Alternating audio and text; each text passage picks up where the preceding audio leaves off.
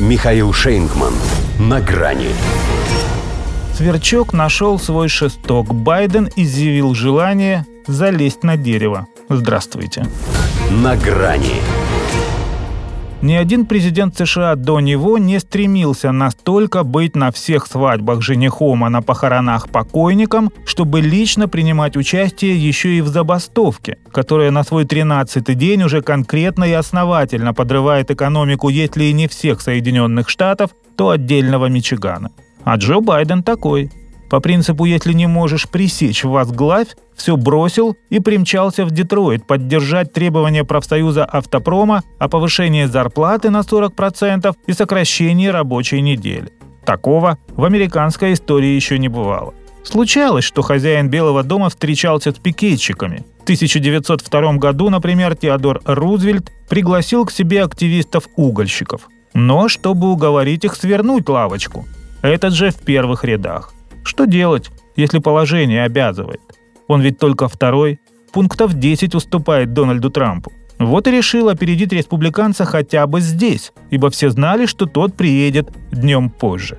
Нельзя, впрочем, сказать, что воспользовался гандикапом. Да, были фирменная кепка на голове, мегафон в руках и наускивание в словах, мол, бастуйте и вам зачтется. Но мог привести хоть 500 эскимо, как он обычно делал на профсоюзных тусах. Эти, решил, обойдутся. Потому что двуликий Джозеф в Детройте топил, по сути, за бунт против крупного капитала, а в Сан-Франциско перед ним же расшаркивался и стелился. Это была очередная полузакрытая встреча со спонсорами его предвыборной кампании.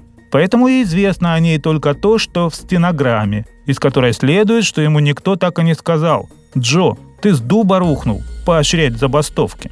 Во-первых, люди понимают, что так надо, поскольку бог с ним с простоем, наверстаем. А вот репутацию своего парня среди профсоюзов нужно как-то поддерживать. Во-вторых, чтобы откуда-то рухнуть, для начала следует туда забраться. А Байден заявил, что он только хочет залезть на большое дерево посреди двора, потому что он не хочет домой.